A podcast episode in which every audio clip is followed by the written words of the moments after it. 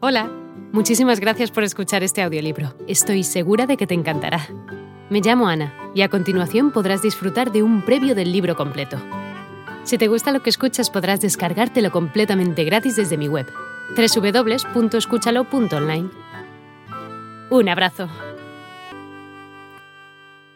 Incluso en la de su círculo social de tradición política republicana. Sin embargo, renunció a los privilegios que ello le presuponía y se puso al servicio del Partido Demócrata, para así trabajar a favor de los más necesitados. No a la soberbia.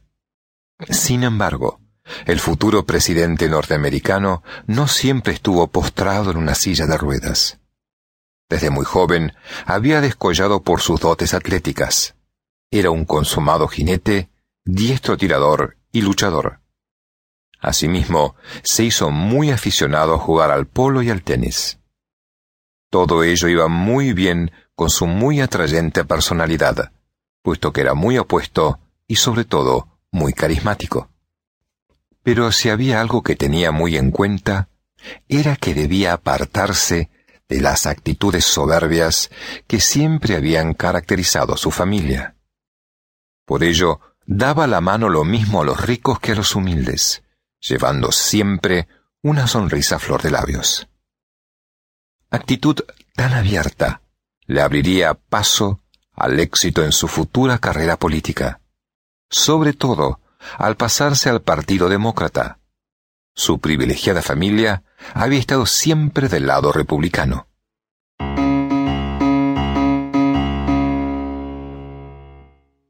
Ayudemos a los menos afortunados. Un factor determinante lo constituiría también su educación.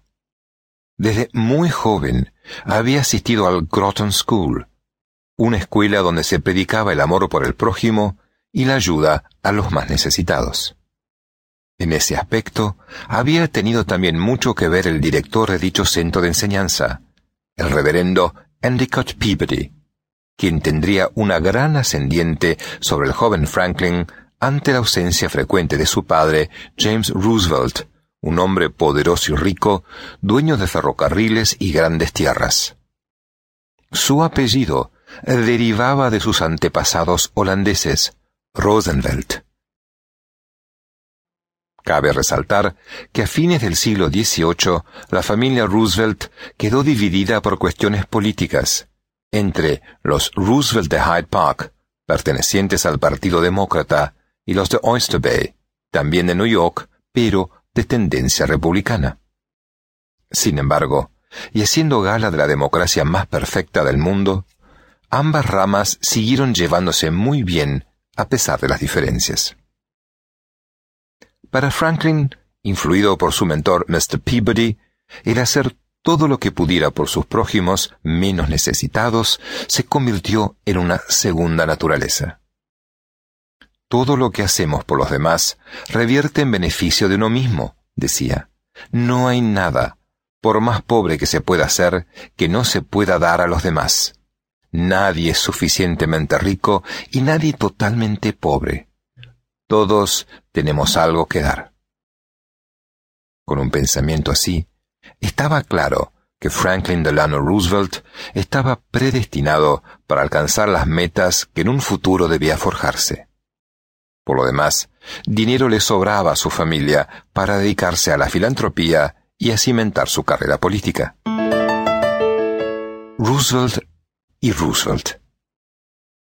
Luego de graduarse de la escuela Groton, Franklin ingresó a la Universidad de Harvard a fin de estudiar Derecho.